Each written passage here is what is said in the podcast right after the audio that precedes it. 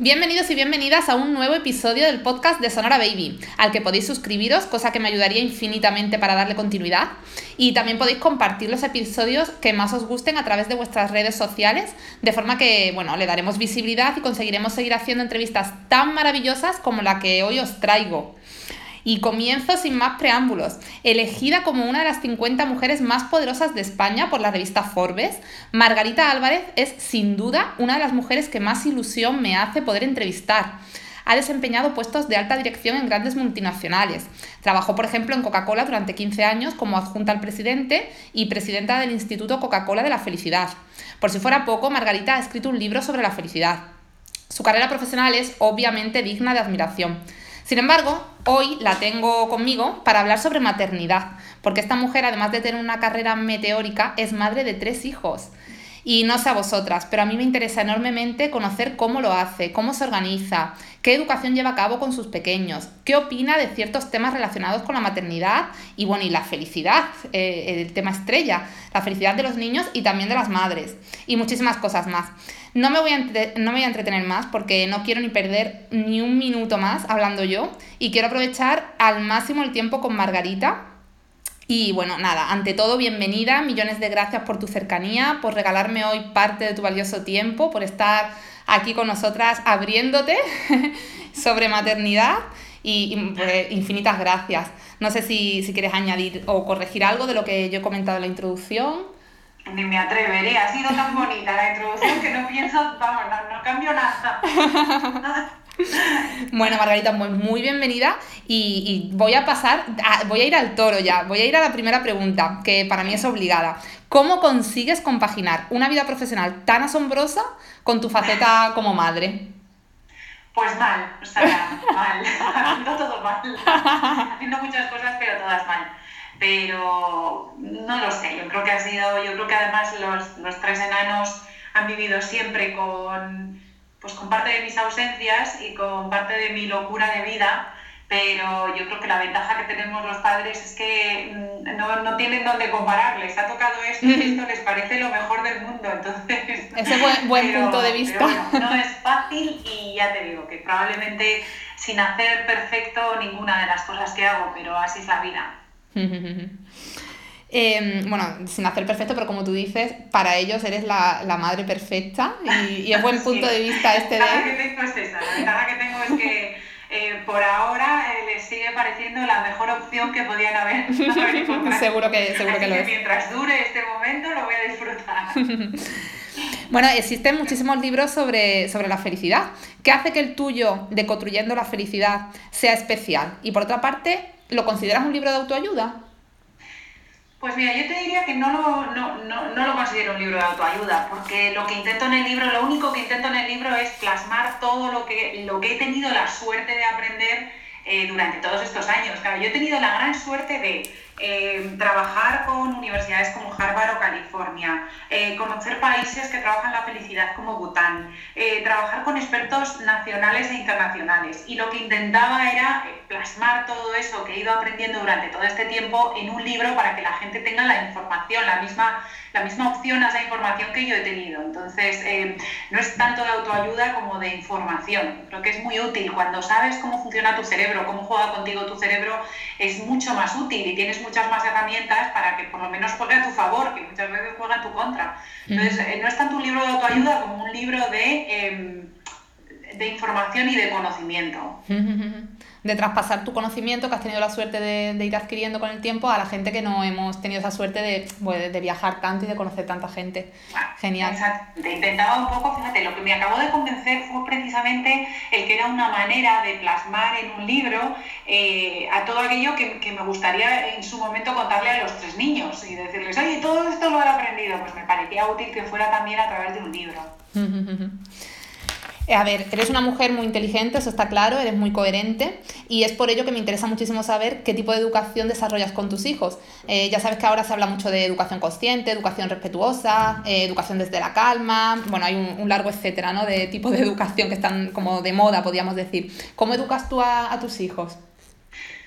Pues mira, yo creo que con los básicos. Sara, yo creo que, hay que volver un poco a los básicos. Y los básicos es eh, pues, pues aquello que, nosotros sabemos que como adultos te va a servir, la cultura del esfuerzo, de la generosidad, de la empatía, de la entrega. Eh, y sobre todo, creo que dentro de todas estas opciones que tenemos, hay una que se nos olvida siempre, que es la del sentido del humor. Se nos olvida muchísimo. Yo, eh, fíjate, esta mañana nos íbamos riendo al cole porque yo me desespera que no metan las cosas en el fregaplato. y entonces esta mañana eh, les ha escrito una carta al fregaplatos y les ha dicho, oye, llevamos mucho tiempo conviviendo y me tenéis abandonado, no, me queréis, os vais siempre con el fregadero. Y estoy aquí y, cuanto más convivamos, más nos vamos a querer. Y, y probablemente esto va a tener mucho más efecto que cualquiera de las otras opciones que he hecho de por favor los platos y los vasos al pegaplato. Sí, sí, sí, sí, sí. Pero creo que se nos olvida muchas veces que esto también va de reírse, va de disfrutar y va de que ellos van a cometer errores, nosotros vamos a cometer errores, pero vamos a reírnos un poco también y vamos a aprender un poco dentro de dentro de, que esto es una convivencia y que hay que también disfrutarlo y pasarlo bien. Ellos tienen que entender eh, por qué narices me empeño en que vayan las cosas al fregaplatos, pero también tienen que reírse y cuando vayan al fregaplatos sonreír y decir, pues es verdad, hace cuatro días que ni me También es un poco educarles entonces desde el asombro, ¿no? O sea, les, les dejas, les sacas esa, em, ese asombro, ¿no? Y ya les provocas curiosidad y es una forma de, llamarles de llamar su atención muchísimo más efectiva que un chillido, como tú has dicho. Absolutamente. A ver, eh, el chillido hay veces que te sale y te sale. Sí. Eh, lo que pasa es que cuanto más trabajes eso, cuanto más trabajes, bueno, la comunicación desde luego, pero también eso, el, reírte de vez en cuando de las cosas y relativizar, ayuda mucho a las dos partes, ayuda mucho a que haya una relación más fluida. Ellos también eh, disfrutan más con lo que tú les dices. dicho esto, pues hay veces que, claro, a la quinta a la que dices algo, pues a todos nos pasa todos somos muy parecidos, pero yo recuerdo, fíjate, yo siempre me acuerdo que una de las, mi padre, eh, que me falta desde hace muchos años, eh, yo recuerdo que mm, él no le recuerdo dándome consejos o, dándome órdenes, le recuerdo, por ejemplo, una anécdota que siempre he recordado, es, eh, él jugaba mucho al tenis y yo recuerdo que con una amiga mía, con una vecina, pues empezamos a jugar al tenis. Y él un día me dijo, si yo tuviera todo el verano por delante, y, quisiera ir a jugar al tenis, jugaría solo entre semana, porque los fines de semana hay gente que solo puede jugar los fines de semana y tú ocupas esa pista de tenis. Y entonces eso me enseñó mucho, me enseñó uno que no me estaba dando ninguna orden, solo me dijo lo que él haría, y dos que me enseñó que puedes pensar en otros sin que otros sepan que tú estás pensando en ellos. Entonces fue una lección que iba mucho más allá de una pista de tenis, fue una manera de decirme lo que me llegó mucho, porque era de, oye, yo haría esto, qué curioso. Y, y luego eso me enseñó a, eh, cuando piensas en alguien, esa persona puede no saber nunca que estás haciendo algo por esa persona, pero a ti te llena mucho. Sí, es generosidad en estado puro y es, y es verdad que es una de los... De la, eh, te ayuda mucho a ser feliz, como tú dices, te, te llena mucho, es verdad, es cierto, hacer por los demás. Bueno, me has comentado ya en, esta pregunta, me has comentado varios valores que, intentas inculcar a tus hijos, ¿no? Como, bueno, el, sentido del humor y la generosidad que hablábamos ahora. ¿Cuáles son los valores prioritarios? Si tuvieras que elegir dos o tres que, te encantaría que, cuando faltaras dijeras, mira, yo a mis hijos les he estos valores, sé que les han llegado, que se los he sabido transmitir. Mira, yo hay dos cosas que intento todo el rato. Eh, yo eh, me empeño mucho en que sean buenas personas, eso me, y, el ser buena persona engloba muchos valores. Y dos, eh, que sean felices y que hagan felices a los que tienen alrededor. Yo creo que esas, esas dos o tres cosas incluyen mucho, incluyen un tema de, pues como hablábamos antes, de esfuerzo, de generosidad, de altruismo, de empatía, de cercanía, de, de humildad. Y todos esos valores eh, creo que son muy importantes. En el esfuerzo estoy ahora muy empeñada, en el esfuerzo, porque ahora mismo la responsabilidad de unos niños de 8, de 12, de 14, de 13, eh, la responsabilidad de, de, de, esos niños ahora mismo eh, pues probablemente pase más por el esfuerzo que por cualquier otro valor, porque evidentemente también pasa por la generosidad, por tal, pero ahora mismo sus responsabilidades son esforzarse y esforzarse. Y cuando tienen que estudiar es esfuerzo, y, porque eso les va a servir mucho de adultos. El esfuerzo es algo eh, que no podemos perder, esa sensación de que las cosas, bueno, pues, pues cuando las trabajas, eh, te empeñas y luchas por ellas, pues acaban cosas, no sé si acabas consiguiendo todo, yo no estoy muy de acuerdo con esta frase de y nunca se la diré, esta frase de si, em, eh, si tú puedes soñar una cosa, la puedes conseguir, no es cierto, pero si tú sueñas una cosa tienes que ir a por ella, porque por el camino, Sara, te van a pasar miles de cosas. Yo este proyecto tuyo eh, te vas a dar cuenta sobre todo de la cantidad de cosas que no tenías previstas ni pensadas y te van a ir pasando. Totalmente. Porque, porque eso es lo bonito de la vida, lo bonito de la vida es que tú vayas a por una cosa y te, pasen otras cinco. A lo mejor esta no te pasa exactamente como tú la soñabas, pero te van a pasar otras cinco que son maravillosas. Y eso es a base de esfuerzo y a base de ganas y a base de, inquietud. Y ese, eh, ahora mismo estoy muy empeñada en ese. Obviamente sin dejar a un lado pues, lo que te decía antes, la generosidad, la bondad. creo que la bondad es un valor eh, en sí mismo que, del que hablamos muy poco y que es absolutamente fundamental. Y luego la humildad. Yo creo que es otro, otro valor que de adultos eh, no deberíamos perder nunca. Sí, desde luego la bondad, si todos fuéramos, eh, si todos tuviéramos este valor, el mundo sería desde luego mucho más fácil, eso es cierto. Y, y, esto que dices de un poco disfrutar del camino, ¿no? Y aprovechar todo lo que te va pasando eh, hasta que vas, vas, a por tu objetivo y mientras te van pasando cosas bonitas y hay que aprovecharlas todas, desde luego. Lo que me ha sorprendido mucho es que no digas la frase que ahora está como muy, también muy de moda, de lucha por tu sueño, que si luchas, todo es alcanzable, todo, todo, todo, en plan... Es que no Sara, es que no es cierto, es que no, no es así. Eh, es que lo que pasa es que hay que luchar por los sueños, por lo que te digo, porque, porque primero disfrutas mucho por el camino y segundo, pues estás más cerca de conseguirlos. Pero mi sueño podría ser ser cantante y jamás, o sea, me podría pasar años eh, y, no, y no, de esta voz no vamos a sacar nada. Eh, lo que pasa es que si me esfuerzo, si lo intento, pues viviré cosas muy especiales y viviré cosas muy bonitas. Pero decirle a un niño todo lo que puedas soñar, lo vas a alcanzar, no tiene sentido. Lo que sí hay que ayudarles a que luchen por ese sueño, pero te van a pasar cosas alucinantes y sobre todo lo que te digo, vas a disfrutar muchísimo. Si yo quiero ser cantante, por el camino voy a vivir cosas que son cantar, cantar, cantar y cantar y disfrutar.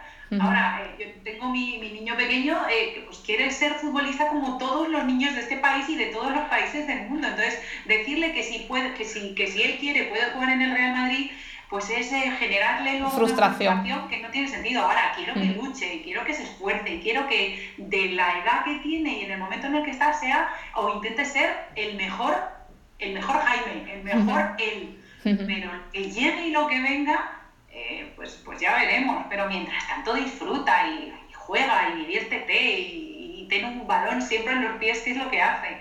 Pero lo demás, lo demás vendrá. Sí, sí, sí, sí.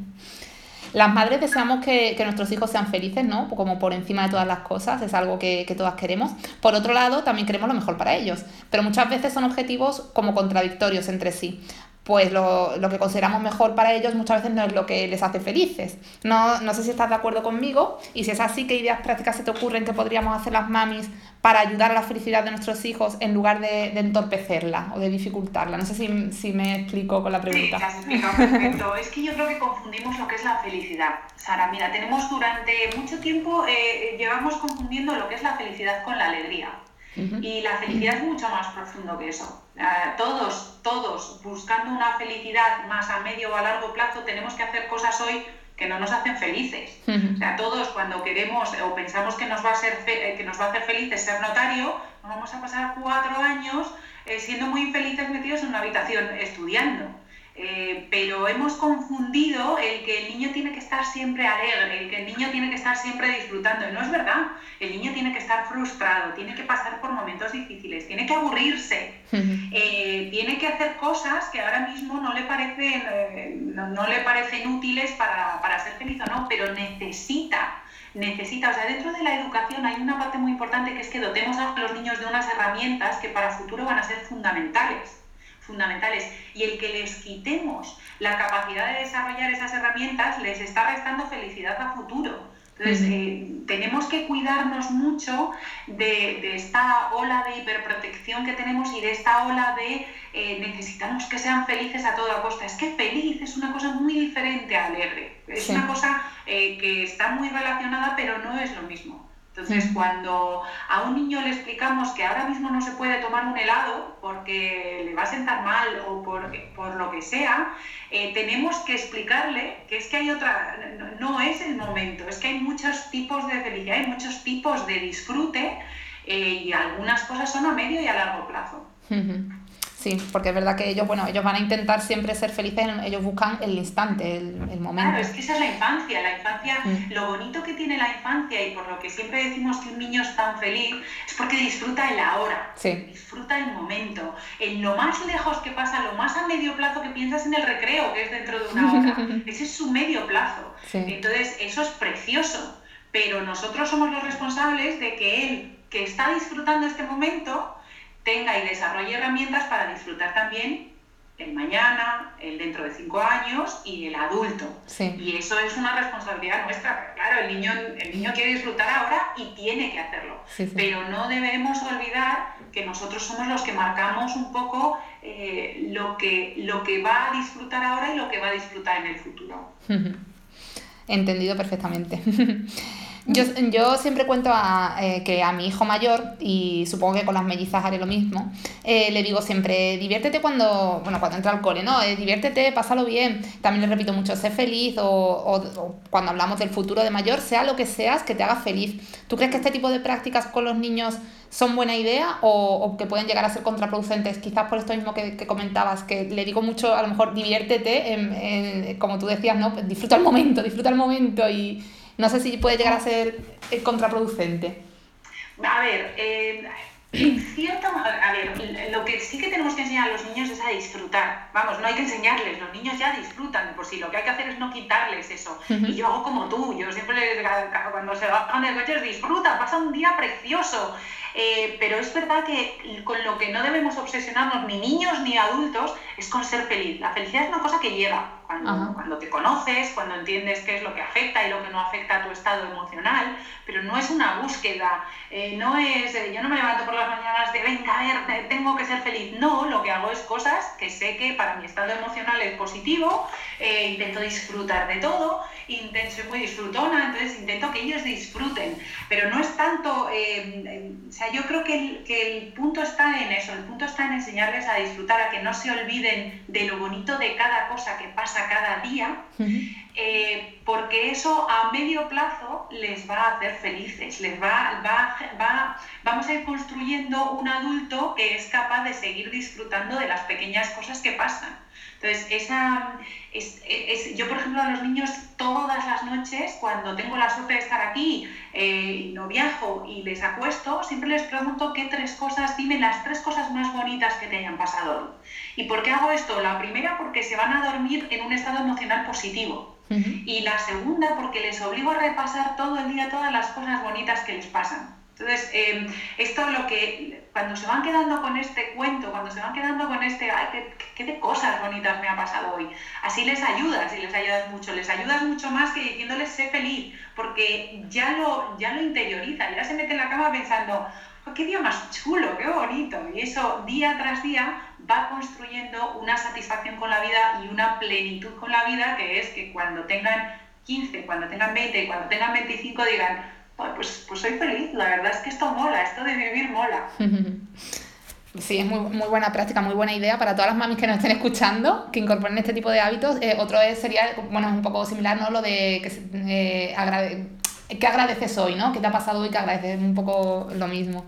Y a partir de qué edad más o menos les podemos empezar a hacer estas preguntas y que razonen desde muy pequeñitos, Sara, desde muy pequeñitos, porque un niño con, con 4 o 5 años ya sabe eh, qué es lo bonito que le ha pasado, ya sabe lo que tiene que valorar, lo que no. Claro, yo lo que hago es luego hacer mi, mi balance, yo les hago también mi balance, les digo, pues yo, eh, pues yo estar contigo, haber hablado con la abuela, y entonces yo les cuento también lo mío, y ellos también entienden qué son las cosas que yo valoro y también te conocen mejor. Entonces, desde muy pequeñitos, desde 4 o 5 años, ya se les puede preguntar qué cosas bonitas te han pasado hoy porque ellos ya saben, ellos ya te van a decir, pues he jugado con Álvaro en el recreo, o me ha llamado Marina, o lo que sea, pero, pero ya saben qué cosas bonitas les han pasado. En otras ocasiones, las madres bueno, y los padres podemos llegar, eh, llegar a ser muy duros con nuestros hijos y hay algunos que se justifican diciendo que un poquito de dureza les facilitará luego la vida en el futuro. Em, ¿Qué crees tú? ¿Crees que es así? Mira, yo creo que hay una cosa muy importante que es que, que son los límites. el no en la educación de un niño es fundamental fundamental. O sea, no, no, no podemos dejar de saber que somos padres, no amigos, como pierdan esa figura les dejamos huérfanos, y que el no es importantísimo, que las barreras son importantísimos. Ellos se sienten mucho más seguros cuando saben lo que pueden y lo que no pueden hacer, lo que está bien y lo que no está bien. Dicho esto, eso se puede hacer con cariño. Eso se puede hacer con amor, se puede hacer con comunicación, se puede hacer de muchas maneras que no necesariamente eh, implican dureza. Lo que implican es em, rotundidad. No es lo mismo la dureza que la rotundidad, pero sí que es muy importante que seamos capaces de ser rotundos en la barrera y la barrera para ellos es fundamental. Y ahora vamos a hablar un poquito de la felicidad de la madre. Eh, dicen que el nacimiento de un hijo es el momento más feliz para una madre. ¿En tu caso fue así? El nacimiento de tus peques eh, los momentos más felices? Me temo que no. Se idealiza un poco esto, ¿no? No. Yo además, eh, no, no fue un momento, no, eh, yo es un momento que nunca he tenido mitificado y que no, es un momento muy bonito, es un momento extraño porque te das cuenta de que, ostras, miras a, ese bicho y dices, ¿cómo está dentro de mí hace, hace nada? O sea, es un momento muy curioso, muy especial pero, pero ni mucho menos el más feliz de mi vida. Yo, yo tengo, eh, pues eh, antes de ayer que vino el pequeño con un dibujo explicando por qué me quiere, mm, no, no, sé describir esa felicidad con palabras, o cuando me los llevo, no lo sé, o sea, yo creo que, eh, que mitificar ese momento, pues, pues luego genera frustración en madres que no lo han sentido, y no, pues cada una lo vive de una manera, yo lo viví, pues eso como un momento muy curioso, muy especial, pero desde luego no es más feliz de mi vida porque me han pasado tantas cosas con ellos y disfruto tantas cosas con ellos ahora que son personitas, ahora que son individuos em, que, piensan, que hablan, que ríen, que me cuentan, que pues eh, no lo puedo calificar como el momento más feliz de mi vida. Es un momento curiosísimo, muy especial, en el que eres consciente eh, de cómo funciona la vida y lo bonito que es pero, pero desde luego no es para mí el más, el más feliz de, de mi vida como madre. O sea, Es que tengo miles de momentos como madre que, que, te metes en la cama y dices, pero ¿cómo, pero cómo he tenido esta suerte? ¿Pero cómo han salido estos tres bichos tan monos? sí, un simple, un simple abrazo, un simple abrazo que te dan espontáneo, ya eso te, te llena mucho más que, que cualquier cosa. Es brutal. Nada, o sea, hay, momentos, hay momentos diarios que, que son súper especiales, o eso, que de repente eh, me imiten y nos riamos eso para mí es magia pura, porque es la sensación o es la... Eh, te das cuenta de que eso, de que son ya personitas, de que, que tienen su propia conciencia, de que tienen su propia, eh, su propia personalidad y, no sé, yo, yo, me he ido enamorando de los tres con el tiempo, yo no me enamoré nada más verles, yo me he ido enamorando de la personita que ha ido siendo. Entonces, eh, yo creo que, que hay muchos momentos muy felices como madre y, y, aquel en concreto, pues para, para, muchas mujeres lo es, ¿eh? Lo que pasa es que lo que quiero es que para la que no lo sea, que no se sienta frustrada, porque es un momento, eh, bueno, pues es un momento muy especial y es un momento en el que eres consciente de muchas cosas, pero nada más. Me encanta que digas esto, porque es cierto que hay muchísimas mujeres que incluso luego a lo mejor tienen depresión postparto o incluso sienten que ese ser que ha nacido de ellas lo sienten como extraño. Estos casos hay muchísimos.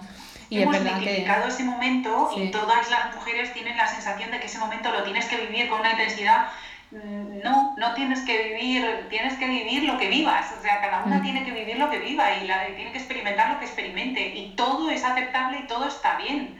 Pero el, el, pensar o el decir o el, o el asumir es que este momento va a ser súper especial, puede serlo o, o, no.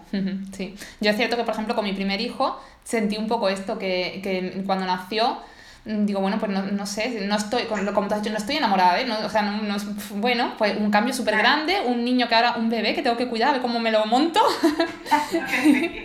y luego con el tiempo, siempre, yo siempre he dicho, digo, jo, es que cada día le quiero más, es que cada día le quiero más, cada mes que pasa, cada cosa que hace, cada, cada vez le quiero ese sentimiento, ahora sí que estoy enamorada de él. Y me ha pasado mucho con él, sobre todo con el primero, luego cada parto es distinto, las segundas, por, las mellizas, por ejemplo, pues sí que es verdad que fue más, quizás porque ya sabía lo que iba, pues sí que fue un poco más enamoramiento desde, a primera vista, ¿no? Del primer día. Pero es cierto, está, está muy bien que diga, que comentes esto. Como factores que considero que nos dificultan ser felices a, las mamis está el de la culpabilidad. ¿Por qué crees que nos culpabilizamos tanto cuando somos mamis?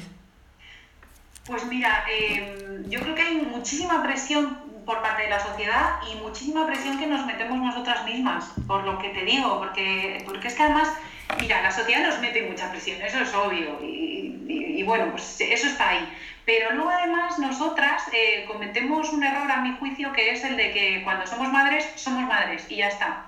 Y nos olvidamos de que somos mujeres, de que somos amigas, de que somos profesionales, de que somos hijas, de que somos muchas más cosas, somos muchas otras cosas. Entonces, eh, cuando lo reduces a una, cuando reduces tu vida a una faceta, pues es mucho más fácil que sientas culpa, frustración, culpa, de todo.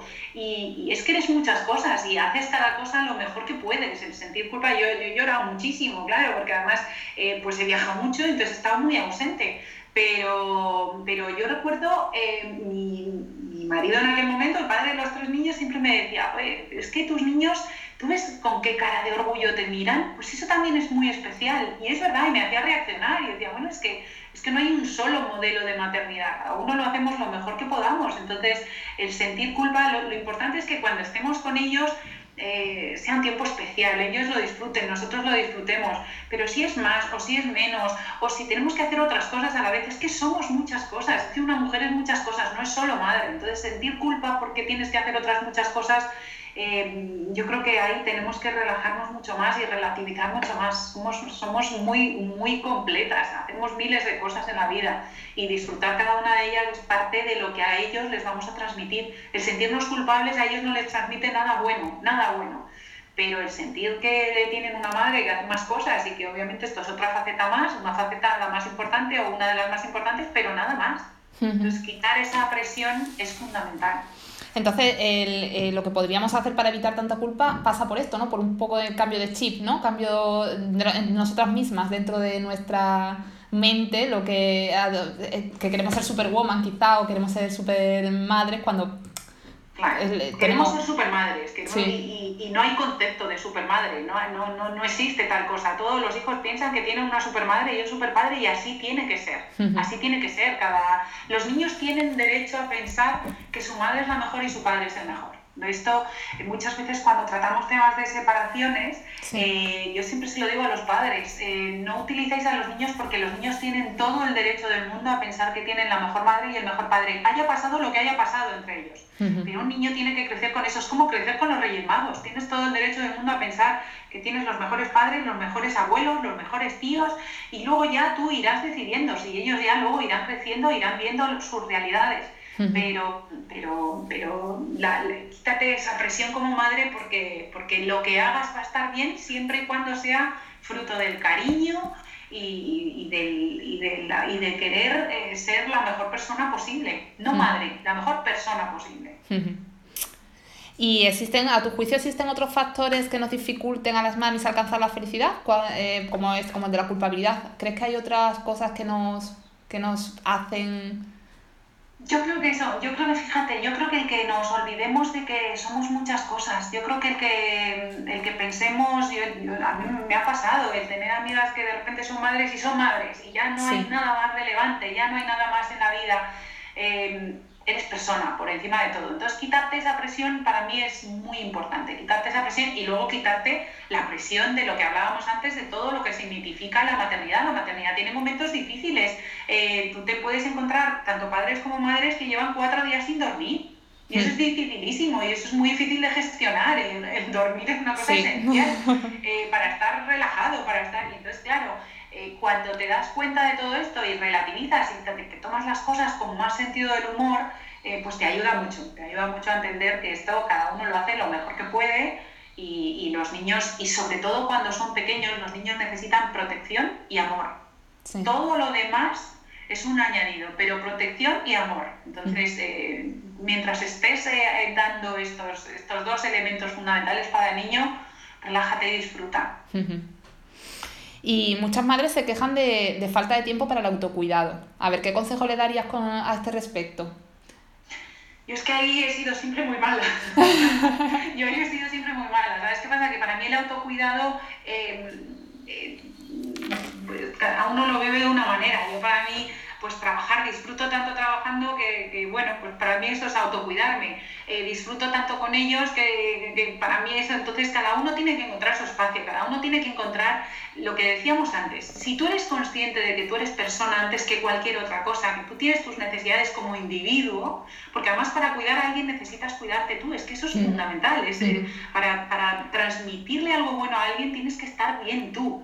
Entonces, eh, cada uno tiene que entender el autocuidado a su manera, pero hay que cuidarse, hay que mimarse, hay que quererse, hay que, hay que, ¿sabes? Hay que perdonarse, hay que pensar, oye, lo estoy haciendo lo mejor que puedo, eh, no, no, pasa nada y, y, me iré haciendo mejor con el tiempo y mis niños me irán haciendo mejor con el tiempo.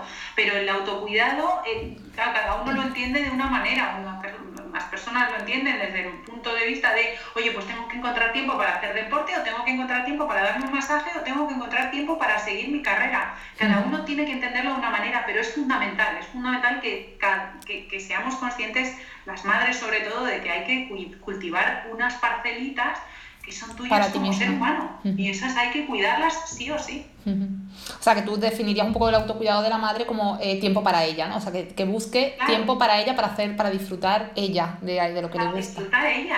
Y a, veces a lo mejor ese disfrute es eh, pues siendo mujer y yéndote con tu pareja a cenar y dejando a los niños en casa. Otras veces es dándote un masaje. Otras veces es creando un proyecto como el tuyo. No lo sé, cada uno tiene que encontrar eh, sus vías de, cuidarse. Es que es muy importante. sí, totalmente de acuerdo. Es común que los padres sufran cuando sus hijos entran en la preadolescencia y tus hijos están un poquito en ese punto. Eh, puede ser esta una etapa de infelicidad para todas las partes implicadas. ¿Cómo podríamos ayudar un poquito a llevarlo mejor, a llevar esta fase un poquito mejor? Pues mira, esta fase es, esta fase es curiosa. O sea, esta fase es curiosa. Yo eh, acabo de entrar, ¿eh? acabo de, me, acabo de, de, ver contra, contra, este, contra este muro.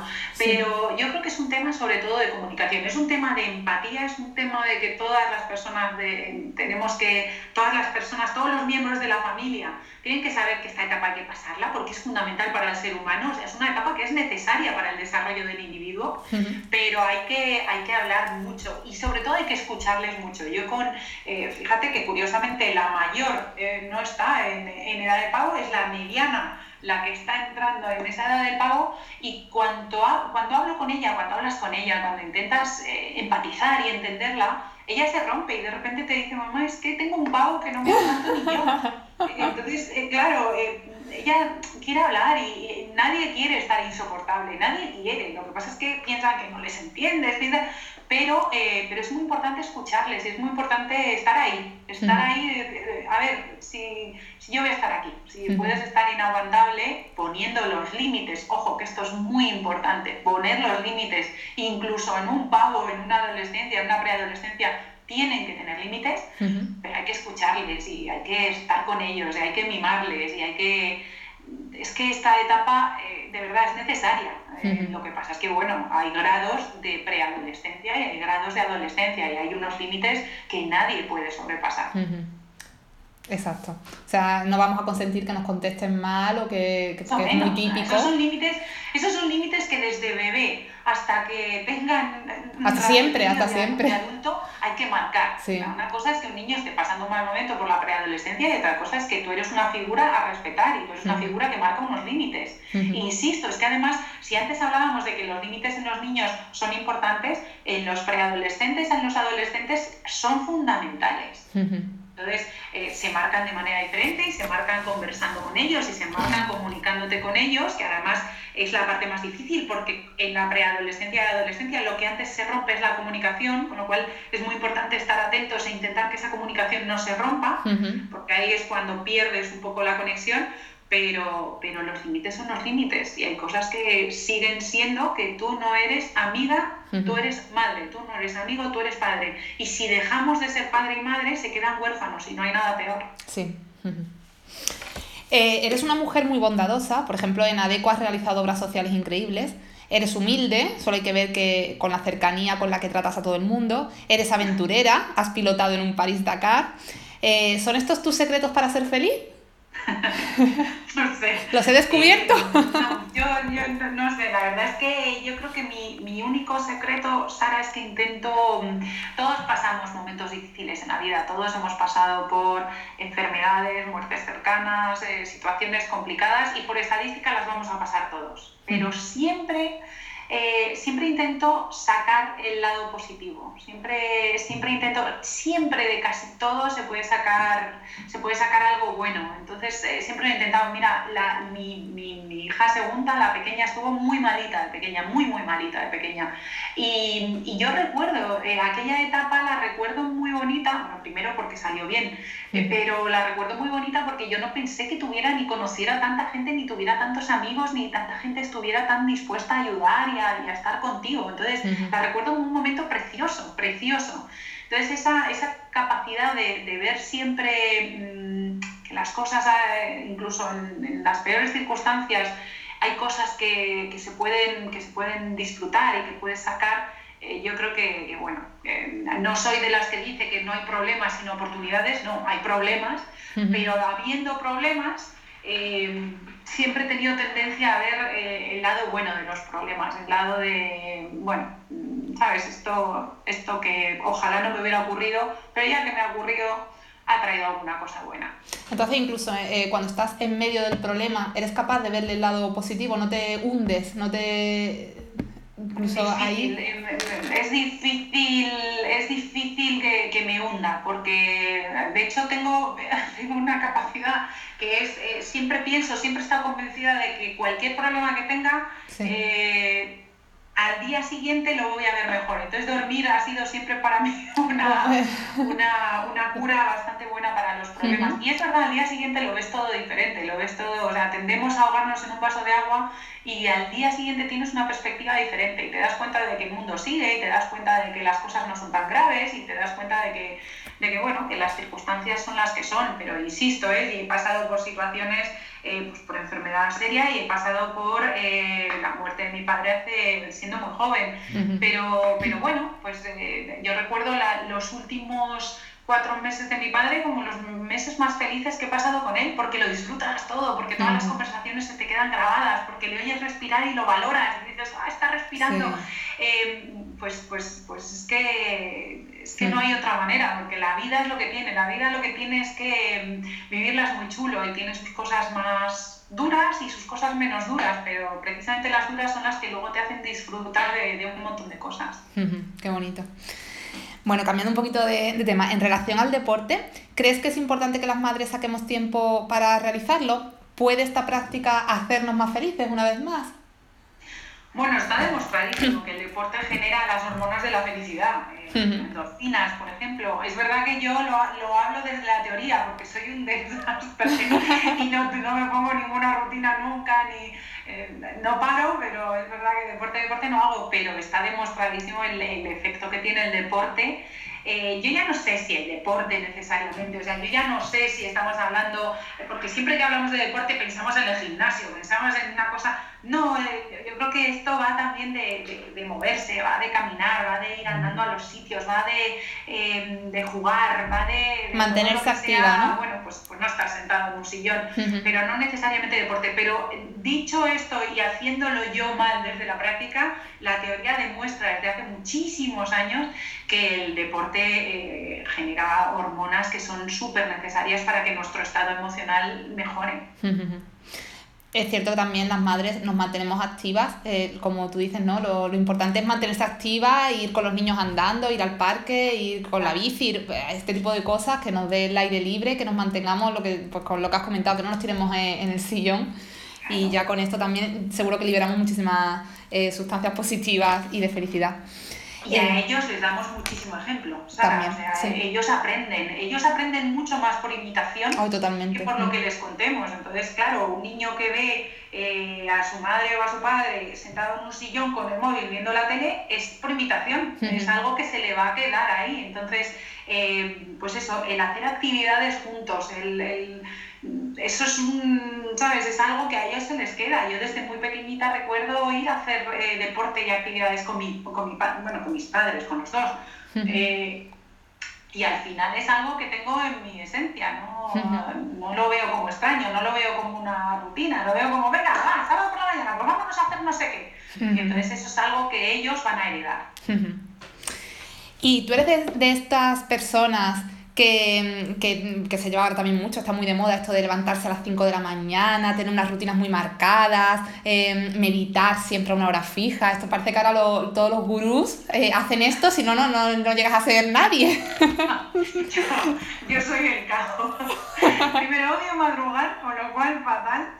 Y, y luego yo soy el caos, no, no, yo soy cero de rutinas. Yo, yo, a mí además es que no, no, no me gustan las rutinas, me gusta eh, me no, no, me gusta planificar, pero bueno, pero eso ya es cada persona, pero no, en mi caso eh, he intentado meditar muchísimo tiempo, incluso estando en Bután, eh, que, allí es, es, tan suave, tan el día a día, yo he sido incapaz, yo no, no, me para la cabeza, no me para, entonces em, yo para eso soy un caos, no, soy cero de rutinas, ojalá, pero no, soy incapaz. Ay, me encanta, me encanta que hayas tenido éxito sin levantarte a las 5 de la mañana. No, no, no, créeme, créeme, no, no, no, no, que vaya, es que o me despiertas o me despierto todas las mañanas a las 12 de la mañana, no sé, yo sería capaz de dormir 10 horas todos los días.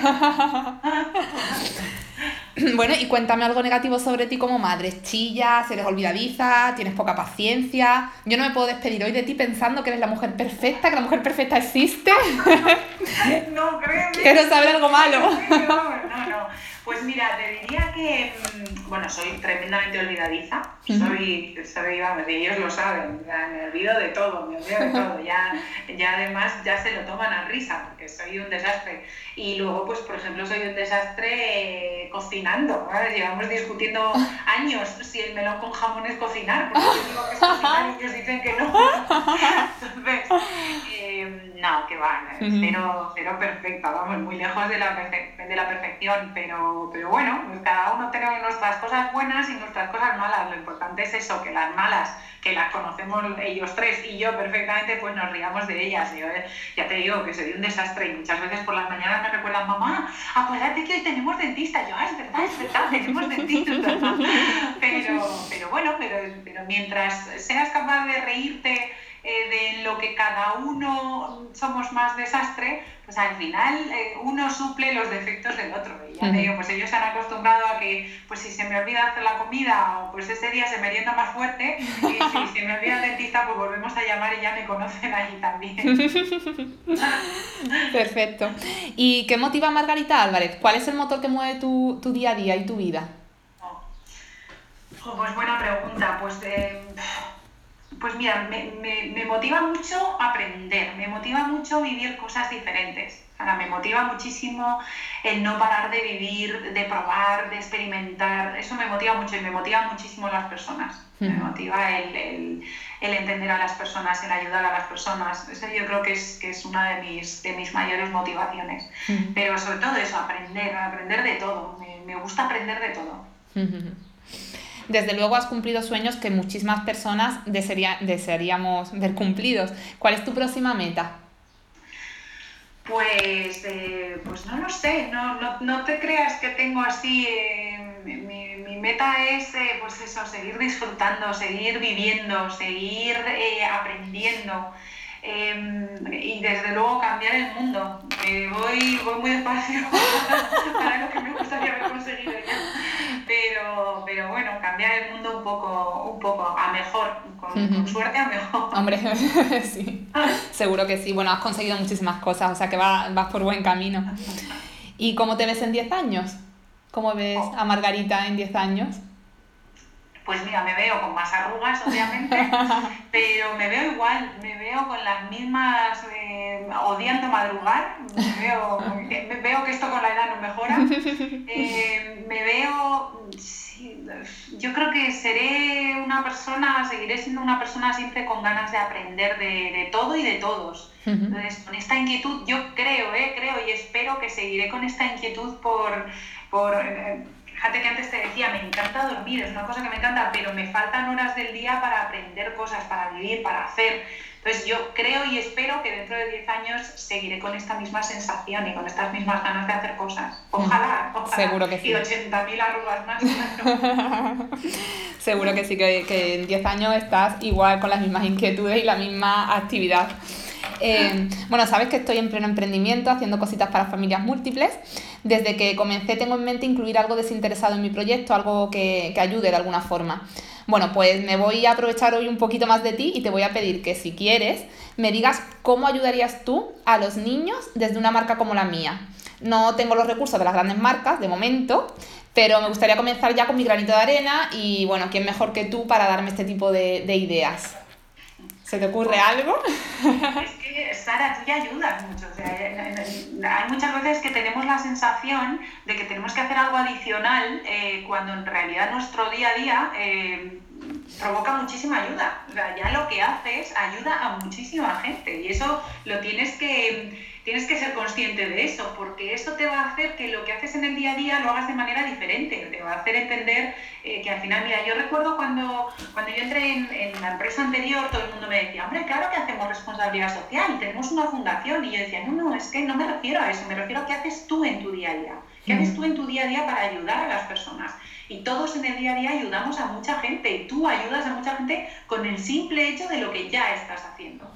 Eh, es verdad que, por ejemplo, yo en tu área que me chifla, eh, a mí yo echo de menos el que, el que también les digamos a los niños, muchas veces eh, ese niño el que más nos puede enseñar a los padres. Entonces, el, el, el enseñarle a los niños a, oye, enseñale a tus padres a que te lean un cuento todas las noches, eh, ¿sabes? A, que les leas tú un cuento a ellos. ¿Por qué nunca le decimos a un niño, léeme un cuento o cuéntame un cuento? ¿Sabes? Entonces, el, el, generar también esa inquietud en los niños y el ayudar a que a los padres generen esa inquietud en los niños también es muy útil porque generas niños em, con, más, eh, con más comprensión de lo que es la persona que tienen enfrente. Te, te, aprenden a conocer mucho mejor. Yo, yo eso, a los niños a veces les digo, oye, cuéntame tú a mí un cuento. Eh, y entonces, entre que empiezan a preguntarte de qué te gustan, cómo te gusta que terminen, cómo pues te van conociendo ellos a ti también. Entonces, generas una conversación muy bonita. Pero yo, en tu caso, Sara, quiero que entiendas que ya lo que haces en tu día a día ayuda mucho. Entonces, eh, interioriza eso porque de ahí te van a salir muchas más actividades que en tu día a día van a ayudar a otros. Pero no pienses que es que tienes que hacer algo adicional, lo estás haciendo ya. Vale, me quedo con eso. bueno, Margarita, ha sido un verdadero placer, un honor charlar contigo hoy. Te, agradezco infinitamente tu tiempo, te deseo que sigas cosechando éxitos y bueno, y sobre todo que sigas siendo así de feliz y transmitiendo esta felicidad tan tuya a todo el mundo. Y, bueno, es que no tengo palabras más que de agradecimiento hacia ti y tu cercanía y tu sinceridad. Has hablado muy claro y muy sincera y eso nos llega al corazón a todas, te lo garantizo. No sé si quieres añadir algo. Nada, darte las gracias, Ana, desearte toda la suerte del mundo, que te la mereces. Muchas gracias. Eh, y, darte las gracias, vamos, me ha, encantado, me ha encantado charlar contigo, te iba a decir la entrevista, es que no me ha parecido ni una entrevista, me ha encantado charlar contigo y de verdad te deseo toda, toda la suerte del mundo. Muchísimas gracias. Me despido también de, de, todos los oyentes del podcast, no sin antes recordar que podéis suscribiros, así como seguirnos en Instagram, en la cuenta sonora barra baja baby y entrar en nuestra web www.sonorababy.com. Hasta, hasta el próximo episodio.